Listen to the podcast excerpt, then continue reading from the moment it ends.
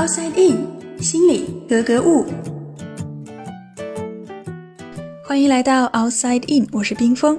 那情商这个词呢，我们大家都不陌生。但是如果要说到底什么是情商，可能很多人一下子都答不上来。我们可能会隐隐约约的觉得，啊，一个情商高的人，往往是比较会做人的，或者可能是比较嗯爱拍马屁的。而那些比较耿直的、不太会圆滑处事的，或者说的话别人也不太爱听的，呃，我们会说这个人哎，情商有点低。那么情商的本质到底是什么呢？我们对于情商的理解是不是准确？可能会存在哪些比较常见的误解呢？那今天我们对话的嘉宾依然是国家心理咨询师职业培训专家讲师张华老师。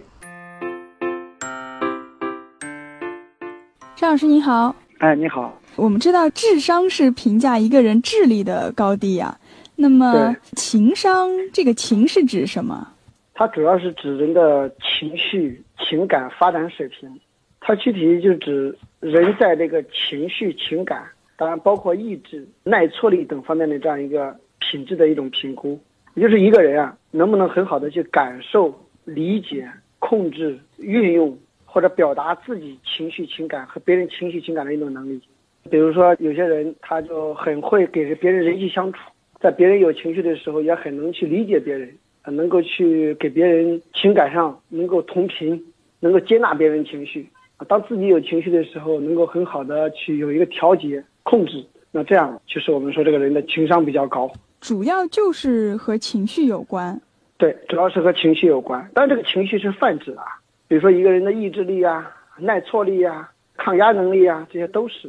它主要是自我的一种控制或者是调节，还是说与他人的一种，比如说社交方面需要用到？情商呢，在具体来讲，包含五大领域。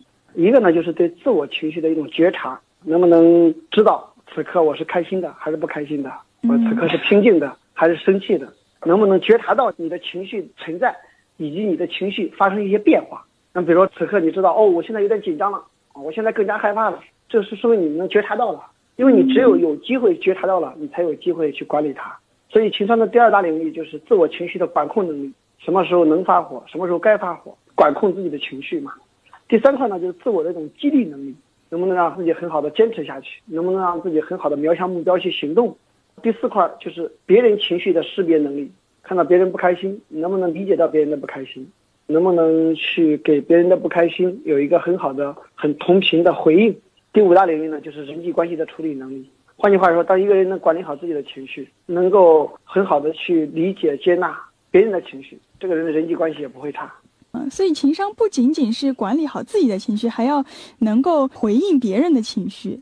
对，我记得有一句对情商很好的这样一个说法，说这个智商如果说不那么高，嗯，情商高，那这种人总会有贵人相助。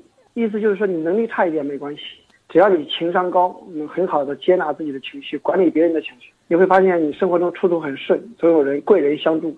那反过来说，一个人如果说智商高，就是你的能力很强，工作能力很强，知识水平很高，但你的情商低，你就会处处怀才不遇。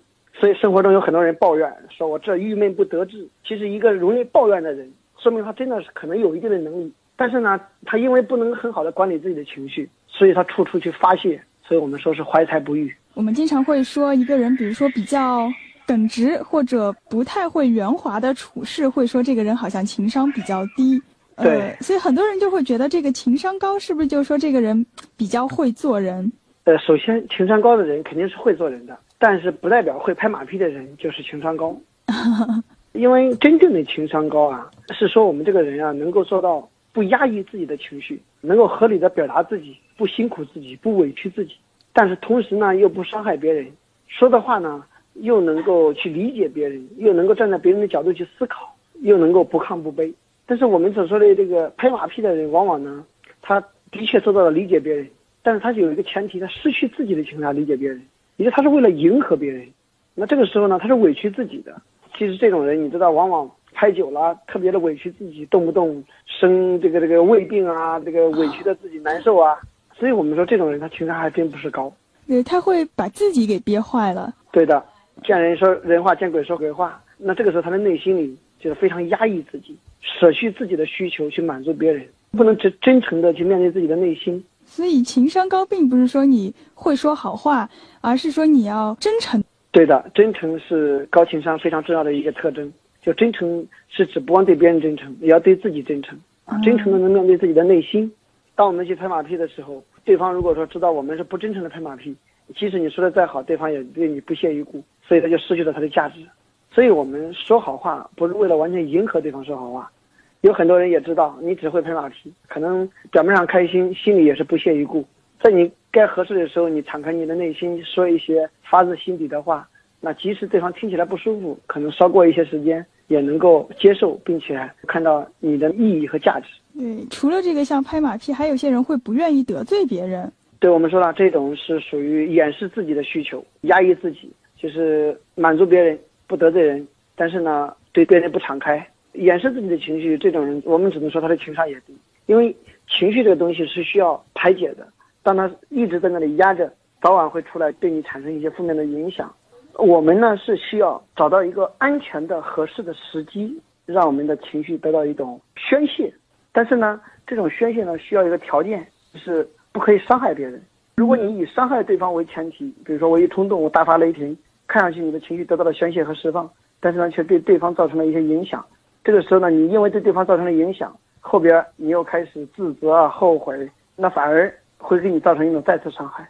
我们说这样一种憋屈，可能也是得不偿失的啊。我们需要去把它，不管你是讲出来，还是去写出来，任意各种的方式或者转移掉。有时候我们会说，有的人是所有的内心活动都会摆在脸上，有的人就是都不会摆在脸上。我们好像觉得后者会感觉情商比较高。呃，不摆在脸上的人呢，心理学家有做过调查，有一个非常有意思的实验，就是把这种生气的人啊，把他们分成两个组，结果就发现那些把自己的情绪完全不表现在脸上的人，他们的身体的指标，比如说他们的身体的这个导电能力、血压、心跳，包括这个身体的荷尔蒙等这种指标，不仅能够显示出他们是在生气，而且它的程度比表现在脸上那种人更高。说明什么呢？说明他的情绪虽然没有表露在脸上，但他身体内在对他产生的影响以及这种气氛是远远存在的，而且很大。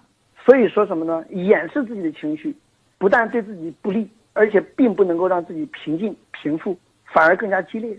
所以高情商的人不是让你压制自己的情绪，而是想办法去管理，想办法去调节，或者想办法把这种情绪得到一种疏导，才能得到很好的平复，而不是说我表面上很平静。摆出一副笑容来掩饰自己内心的一种悲伤、一种气愤，那反而可能对自己是很不利的。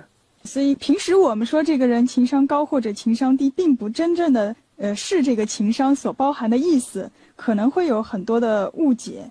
对，好的，谢谢张老师。好。其实简单来说，情商就是我们掌控情绪的能力。不管是自己的情绪还是别人的情绪，有时候啊，我们会听到这样的一些抱怨，说谁谁谁他其实也没什么能力，不过是情商高而已。但是我想说的是，情商高它本身就是一种能力，而且是一种非常有用的，也不是谁都能够掌握的一种能力。更重要的是，其实当我们意识到了这一点，意识到了情商它其实是一种能力之后，我们才会有机会通过日常的训练来一步一步的提升自己的情商，让自己也成为一个高情商的人。探索大脑，理解内心，Outside In。